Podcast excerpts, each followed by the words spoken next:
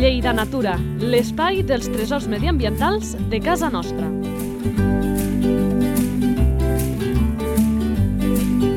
Un espai conduït per Francesc Balanyà.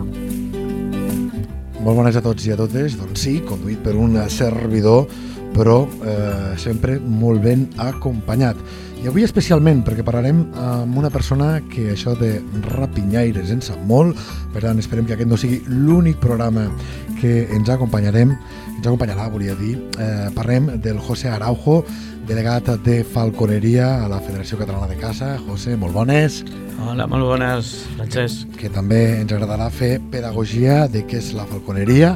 Hi ha gent que li diu cetreria, però això és un barbarisme, això és en castellà, eh? Encara és falconeria, i després en parlarem.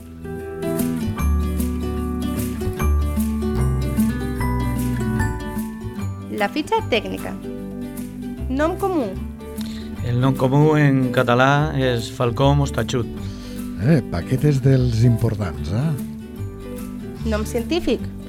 El nom científic és falcó subbuteo.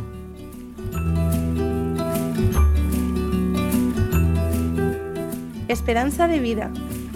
Bueno, la esperanza de vida en la naturaleza suele ser de unos 8 a los 15 años, depende.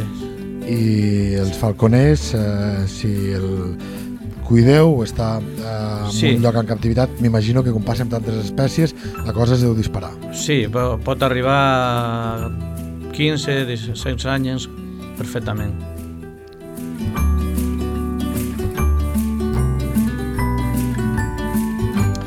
Clar, i aquest ítem que ve a continuació és important, Identificació a la natura. perquè els profans amb la matèria eh, poden veure eh, el falcó peregrí i confondre'l amb el falcó mostatxut. Com sabem quin, quin és quin, per exemple? Bueno, el tamany del falcó mostatxut és, és molt més petit, és del tamany d'un xuriguer i és molt paregut, a, es pareix molt al, al falcó peregrí, però tenint la diferència de tamany es nota a simple vista i després per diferenciar-lo de petites rapinyaires com és el xuriguer i tot això, pues, tenim la clàssica, el babero, que és molt blanc i es veu correcta, perfectament i alrededor del coll per darrere també té la manxeta blanca que inclús volant es pot diferenciar.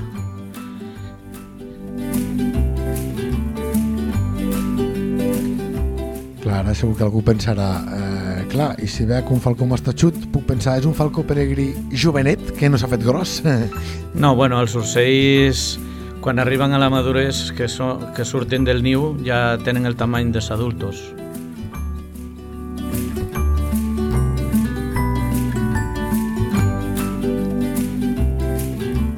Vinga, va, que aquí crec que sorprendrem una mica amb el següent ítem. Alimentació. Bueno, l'alimentació és pràcticament insectívora. Se, nutre durante todo el año, eh, casi de insectos, alguna pequeña ave. Quizás más las, aves en el periodo de cría. Pueden cazar al- alguna golondrina, eh, gorriones, pajaritos de pequeño tamaño, con los cuales aportan más cantidad de proteínas a- al nido.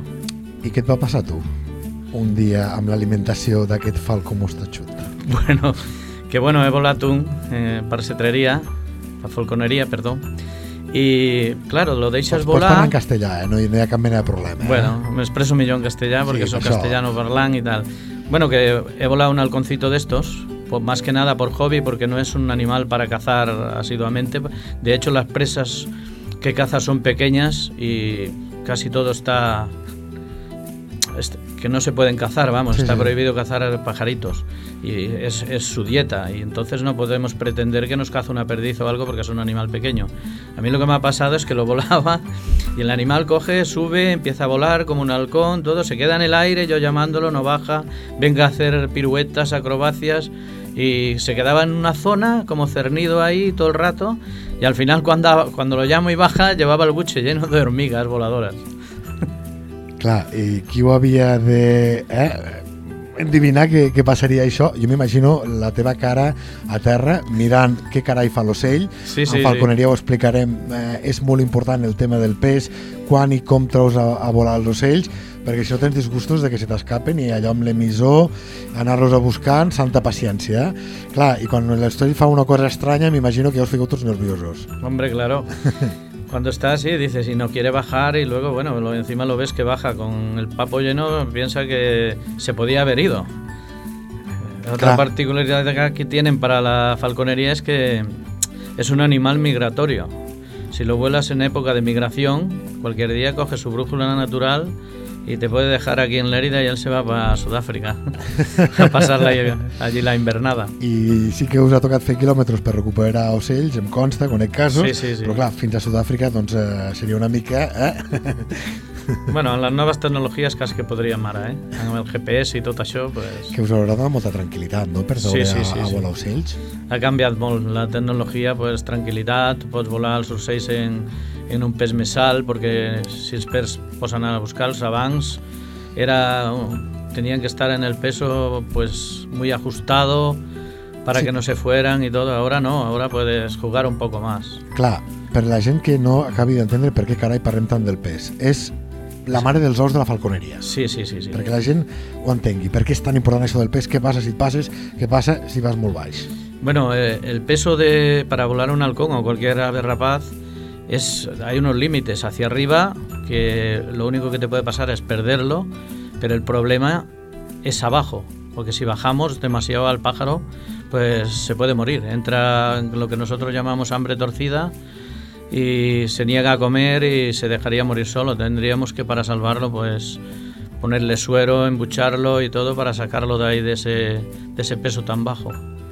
Clar, i amb el pes alt, eh, el, a mi me recordo com ho explicaven més o menys així els falconers, si no, si no ho dic bé ja, ja, em, ja em corregiràs, deien eh, dues qüestions, deien el rapinyaires, per molt que l'hagis criat des de, des de pollet, eh, molts casos no és així, però si és així, diuen, mai ets el seu amic com altres animals. Ells estan amb tu per una necessitat de menjar, per una simbiosi. Quan tenen el pap ple, eh, ells, també a la natura, allò d'anar a fer un tomet a passejar, no perquè és un dispendi d'energia. Ells se posen a volar perquè tenen com si fins a reproductius o, o migracions, és a dir, no per plaer, sinó per, per anar a caçar, no? Si tenen eh, l'estómac eh, ple, poden marxar, parar-se en algun lloc i de tu passen olímpicament, i la feina és teva.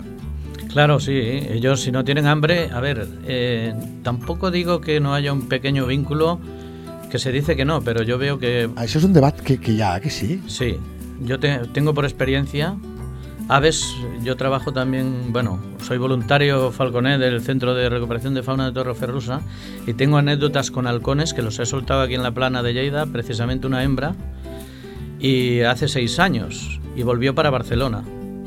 Ha vuelto a caer, ha vuelto al centro. Mi, mi sorpresa ha sido que cuando llegué a, a la muda donde la habían guardado después de curada, puse la comida en el guante y la pájara subió como si me conociera de, de siempre. O sea que algo de vínculo hay. Que bonic.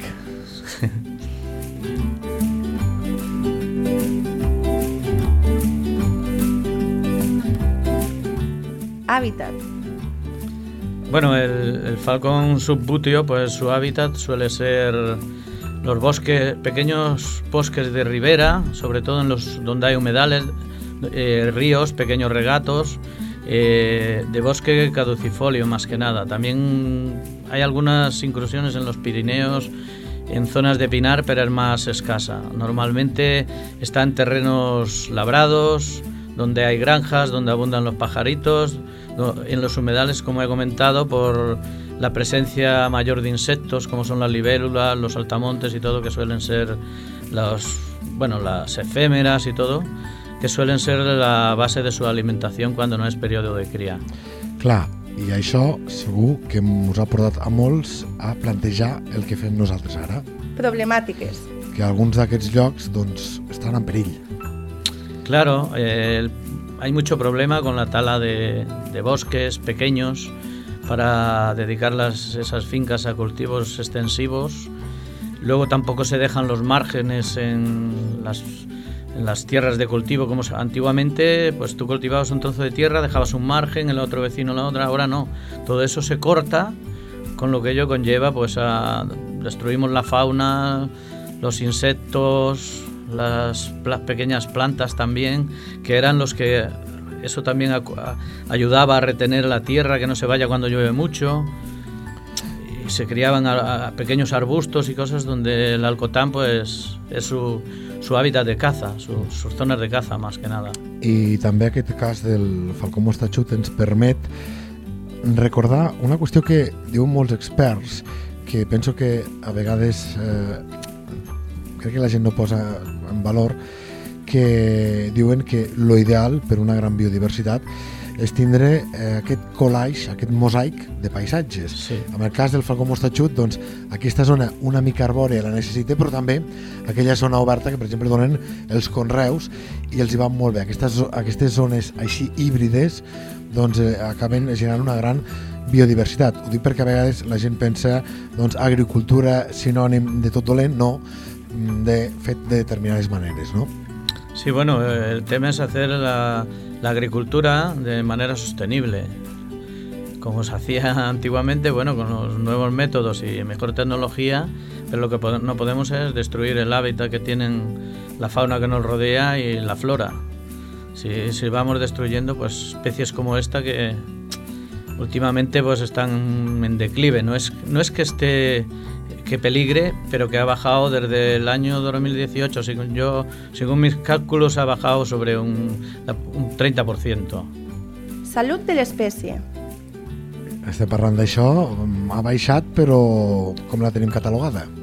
Bueno, de moment no està catalogada en perill, però bueno, que ha baixat, eh? Bastant.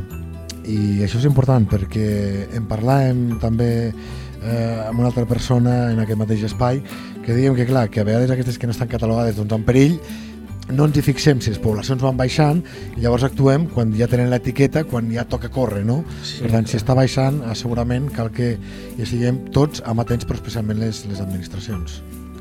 Claro, eso está claro, ¿no? Hasta que estas especies y más esta que es migratoria, que solo nos visita en verano y no es muy abundante, se ve muy poco. Aquí en la plana de Lleida podemos disfrutar de ver algunos, en algún poste de la luz seguro, en, Aiguamois como el de Queral o por aquesta zona, So- pero claro, es un animal que si seguimos destruyendo el hábitat, pues hay muchas zonas de España que ya ha dejado de ir por, las sequías, por falta de humedales, por, porque se utiliza el agua mucho de pequeños regatos para riego in- intensivo de fincas enormes. Y claro, si quitamos el agua, se mueren los árboles, las riberas y, se queda sin hábitat. Clar, jo, a vegades, que amb això sóc un autèntic profan en la matèria, em pregunto què deu passar amb un ocell, com per exemple el 2023, que Doñana, eh, l'estany principal s'ha assecat, una cosa que havia passat puntualment, crec que una vegada més a, a, a la història diuen els experts i a més amb molt poc marge de temps. Clar, els ocells que després de la migració tornen a zones que li són familiars, si troben que allà ja no hi ha aigua, eh, què fan, eh, com se reorganitzen i com incideix això a les poblacions de les espècies. Suposo que és de les coses que són interessants de, de saber i no sé si han o estudis al respecte o els que us agrada la natura que la trepitgeu, si us imagineu com pot anar la cosa. Bueno, estos animales de migración son, tienen sus puntos de descanso y de alimentación. Si llegan ahí a esa zona y la hemos destruido, pues cuando llegan, pues llegan exhaustos del largo camino que le- y, y del esfuerzo que les supone y gasto de energía. Si no tienen para recuperar, pues muchos acaban muriéndose de inadición o no llegan a, a su, a su destino de Clar, perquè els deu tocar improvisar per buscar algun altre lloc de característiques similars, si no el coneixen, no el tenen, doncs evidentment eh, pot passar el que tu apuntes.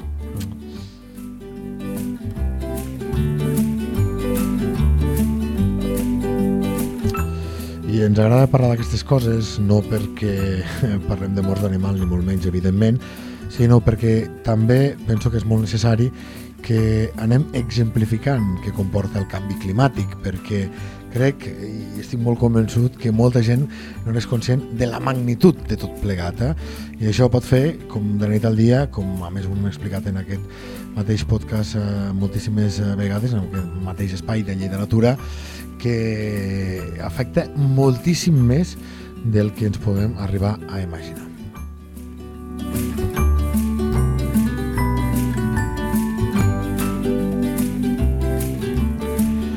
Va, que n'has parlat una mica, però hi entrarem més a fons. Distribució. Has dit algun lloc eh, de Lleida en què el puguem veure quan eh, torna d'aquesta eh, migració, però no sé si a Catalunya, a de l'Estat, a Europa, on, on més es pot localitzar aquest falcó mostatxut?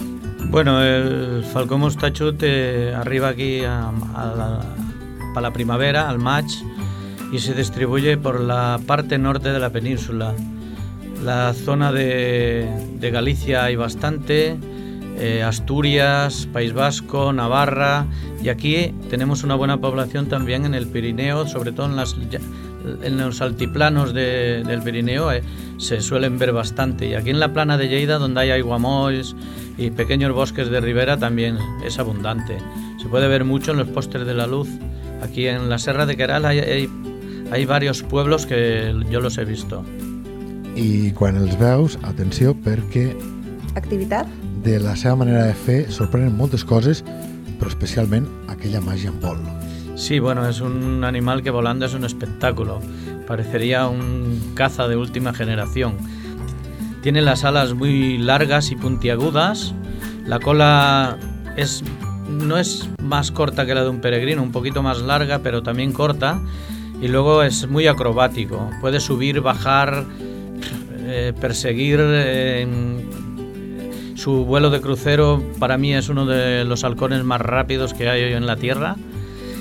Y cazando, pues puede cazar un vencejo, un- una golondrina que superan los, 40 kilo- los 90 kilómetros por hora en vuelo de crucero.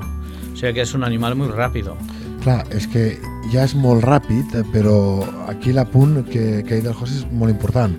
Clar, quan parlem de que l'animal més ràpid del món és el, el seu cosí, el falcó peregrí, clar, parlem d'aquell picat, quan es deixa caure amb aquella Claro, sí. posició tan aerodinàmica que han imitat eh, avions eh, per la seva forma, però clar, la velocitat de creuer vol dir volant normal sense deixar-se caure.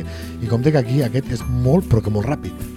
Sí, sí, un dormel de velocidad de crucero yo creo que de los más rápidos. Y luego el más acrobático que hay. Puede hacer loopings, girar, volar con las patas para arriba. Bueno, Atenció, eh? Volar cap per avall.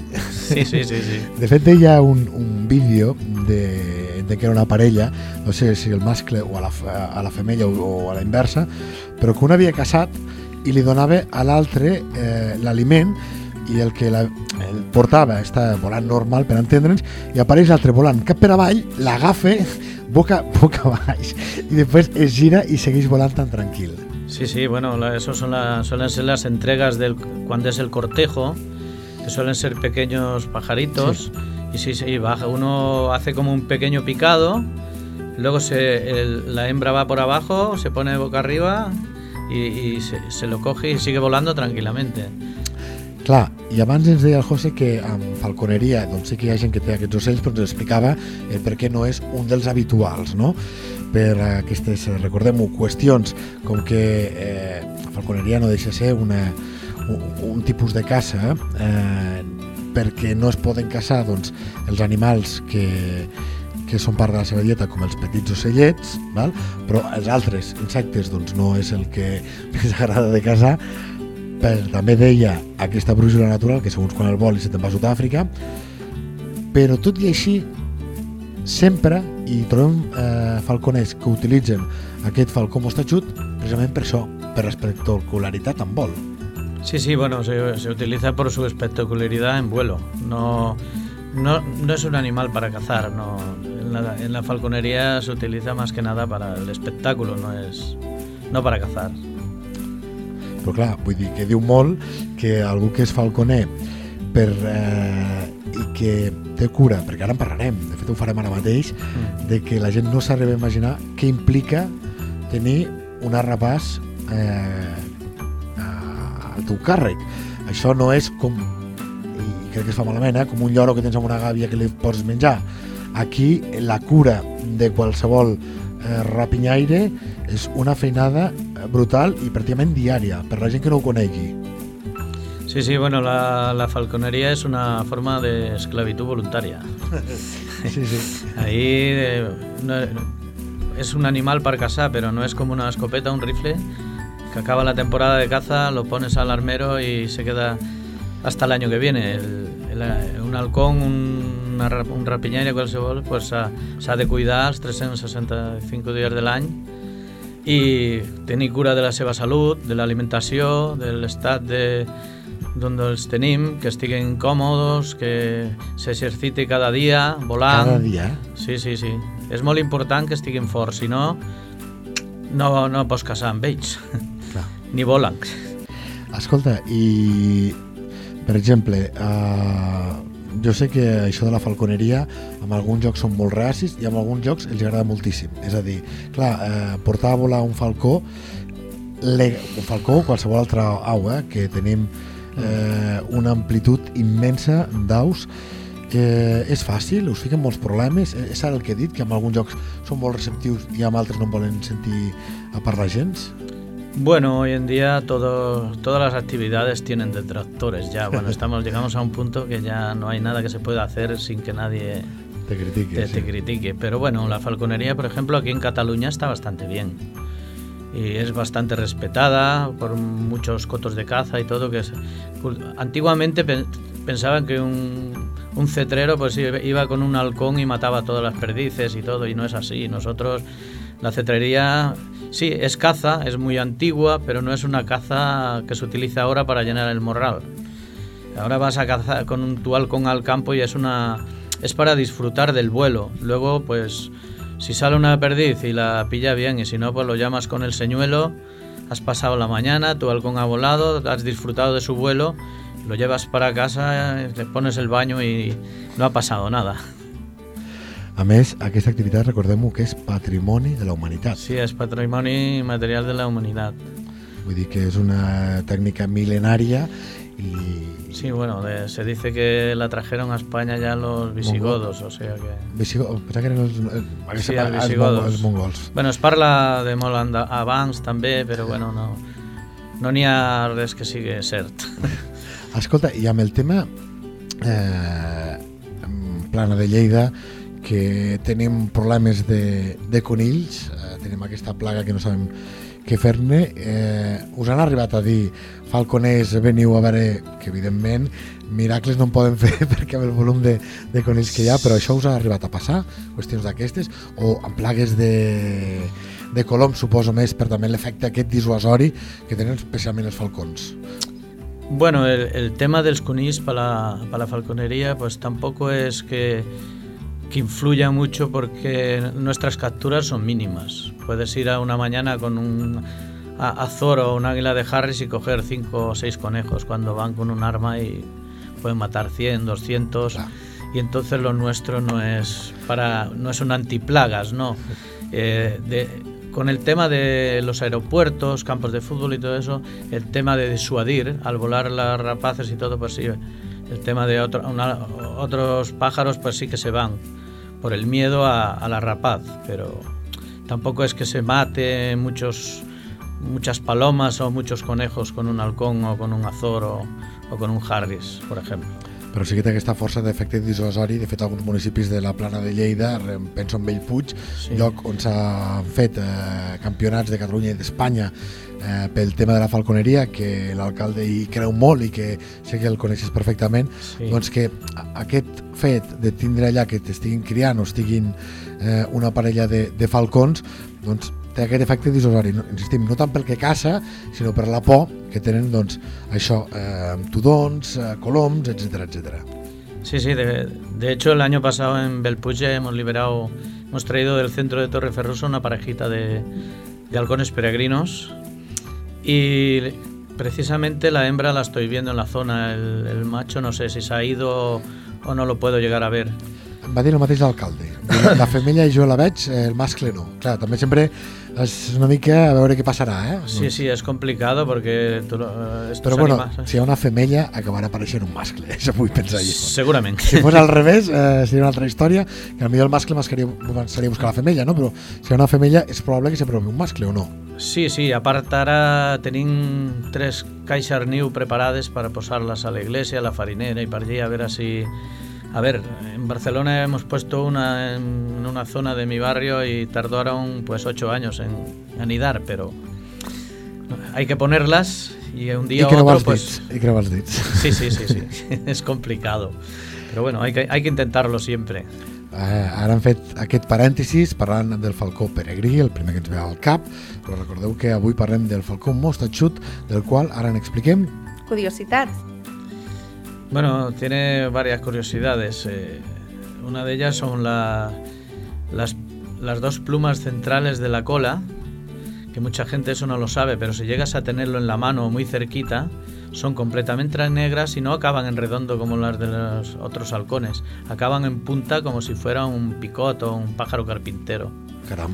Sí, sí. Que amb el picot eh, li serveix per afiançar-se al, al tronc que pica. De fet, tot el picot està pensat tot ell per ser una arma que s'enganxa a la fusta perquè piqui tan fort amb el cap que no surti rebotat. La cua mm, està reforçada i té aquesta forma, com molt bé deia el José, però amb el falcó, que li, per què carai li deu servir? Per agafar més velocitat que- punta?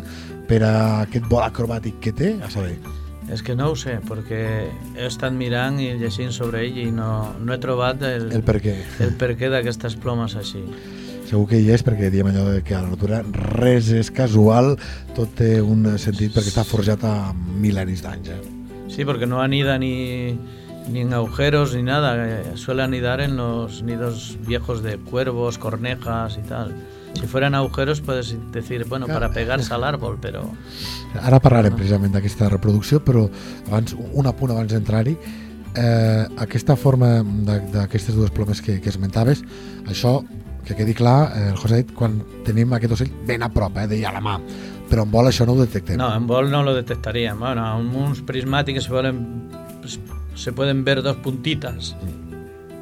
Pero tiene que ser de cerquita, porque si no, eso no, no es distinguible a, a largas distancias, no se vería. Vale, ho dic perquè que ningú pensi ui, això és un mostatxut, no, que no té les punxes a les ales, que des d'aquí no ho veig, no, eh? No. Uh, no utilitzem aquesta tècnica per això perquè eh, no seria el cas. Vinga, va, doncs anem al que dèiem ara que tocaria atendre. Reproducció. Bueno, se suelen venir aquí en mayo, pero se reproducen bastante tarde. Eh, de hecho, a finales de verano es cuando salen los pollos del nido. Suele poner de 3, 3 4 huevos, 4 en raras ocasiones. Y utiliza los, suele utilizar los nidos viejos de cuervos, cornejas, alguna vez de urracas, para, para hacer su nido.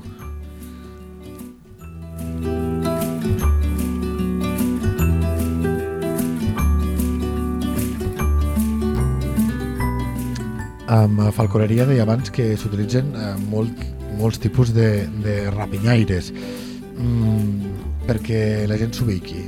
Quins eh, ocells arribeu a tenir els falconers? Bueno, avui en dia amb els híbrids y aves alóctonas y todo ni a molts. Pero bueno, lo que se suelen utilizar comúnmente son el halcón peregrino, el azor, eh, el águila de Harris, Sí, Harris està molt extesa també perquè és, és- de bueno. les més econòmiques, no? També económica perquè y es muy I fácil. és fàcil de portar. Y es un animal que si quieres cazar con, con la Harris conejo, por ejemplo, vas a cazar. Y es más dócil, más fácil de manejar, enseguida es más sociable. No es como, una- como un azor, que el azor pues lo tienes cuatro días sin tocarlo y cuando llegues ya no te conoce. Harris, pues Harris es, se puede decir más bien, se parece más bien a un perro, ¿no? Sin embargo, un azor pues sería el gato, ¿no? que que- que- que Sí, lo sí. estás acariciando y te puede arañar, vamos. I clar, eh, tot això que ningú s'imagina que es fa a l'ample, hi ha les espècies que estan eh, protegides, no lo, lo següent, i per tant allò del CITES, de les normatives, de papers, doncs és una cosa que eh, se porta a l'extrem, eh? Sí, sí, bueno, a- aparte de decir que todas las aves que se utilizan en cetrería en toda Europa son de cría en cautividad. Está prohibido coger aves del campo. Eh, en muy raras ocasiones se puede... Bueno, antiguamente se daban permiso para dernidar a algunos azores, a algunos peregrinos, pero hace ya desde el 2005 por ahí que todo eso está prohibido en España y en toda Europa. Han de ser de cría en cautividad y con todos sus CITES, sus, su permiso de tenencia, todo en regla.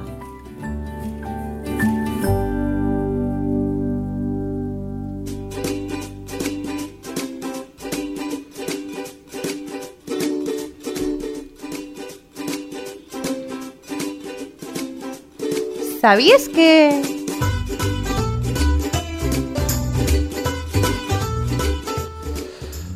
hem apuntat una mica, però aquest eh, ocell el veiem amb falconeria, eh, però no és el que emprem més per caçar. No, no, este es algo para, ver, para verlo volar y disfrutar de su vuelo. Que sí, que puedes coger una codorniz o algún estornino. De hecho, creo que ahora también lo están utilizando un poco en los aeropuertos y todo para las grandes bandadas de estorninos, porque suele. No es que los cace siempre, pero los suele perseguir mucho y para disuadir va muy bien. Pero claro, tiene.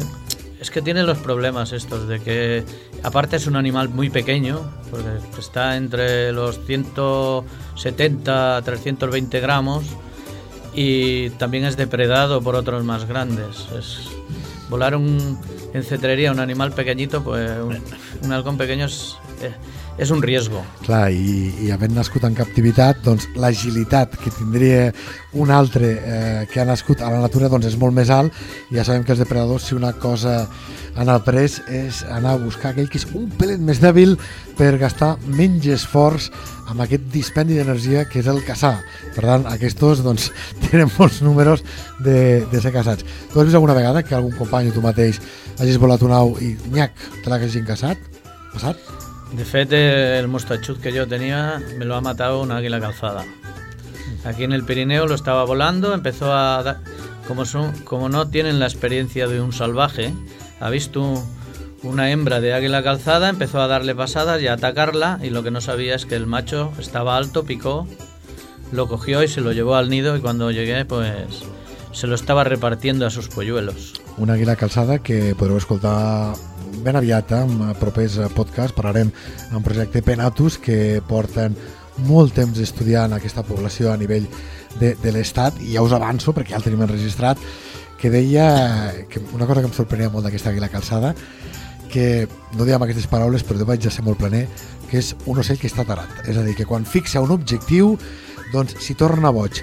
I que part de la seva mortaldat que en tenim doncs, en qüestions humanes de fils, filats elèctrics en tenim malauradament una barbaritat per verins encara però que no sé si deia l'ordre d'un 10%, 12% del de mal que es feia a ell perseguint a les preses perquè s'hi fixa i no hi ha res que, que hi hagi a l'entorn i s'acaba doncs, fent traumatismes que poden portar sent tan greus a la mort eh? amb aquesta àguila calçada, déu nhi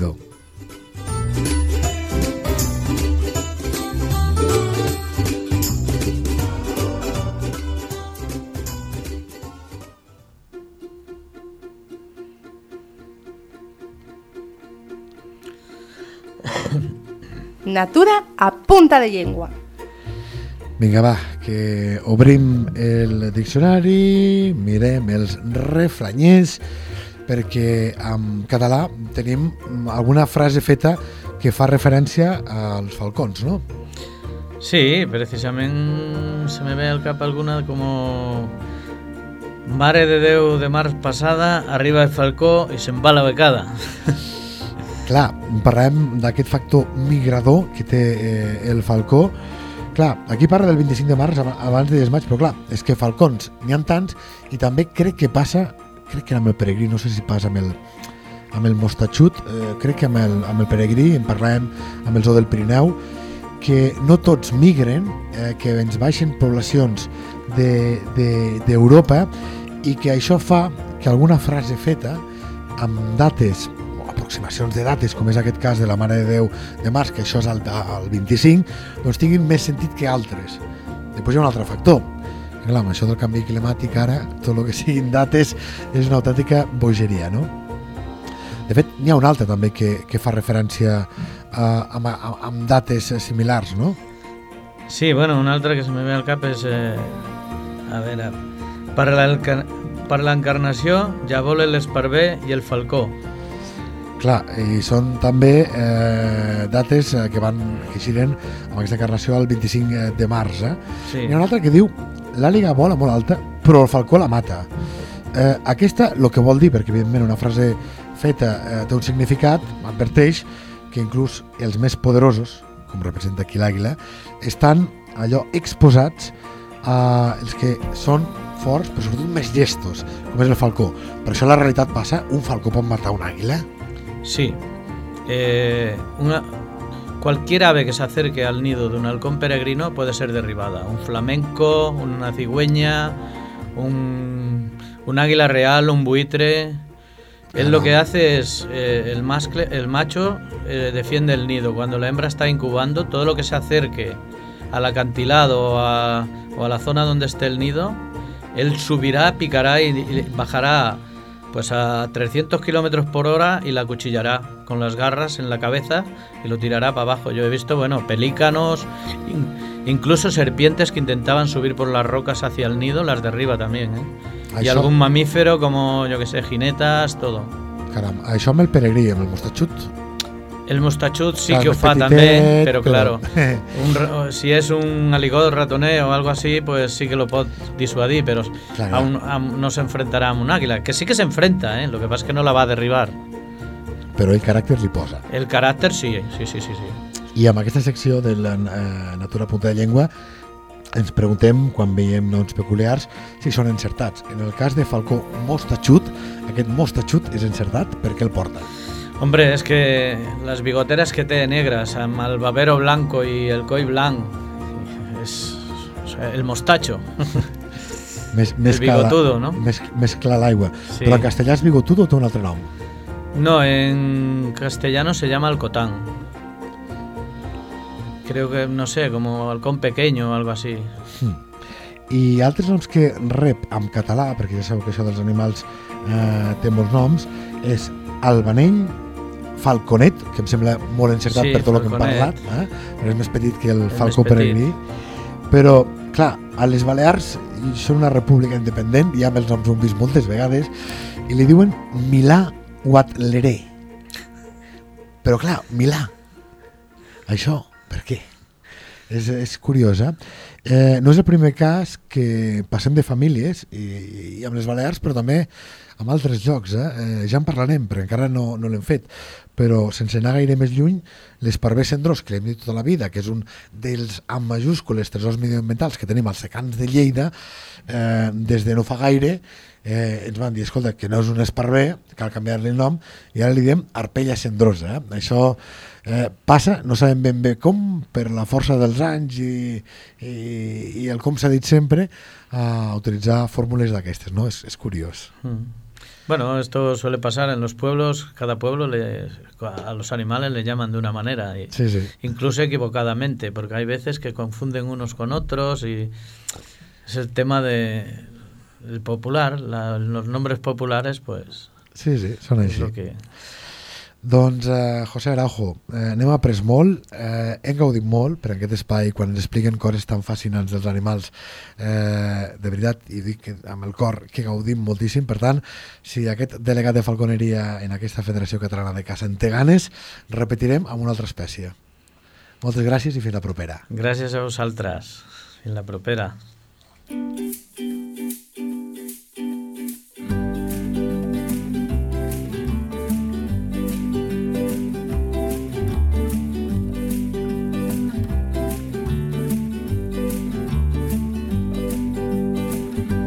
La teva entitat vol explicar un tresor de casa nostra? Un animal, una planta o un indret? Si és així, envia un correu a lleida24 arroba lleida24.cat. Lleida Natura, l'espai dels tresors mediambientals de casa nostra. Un espai conduït per Francesc Balanyà.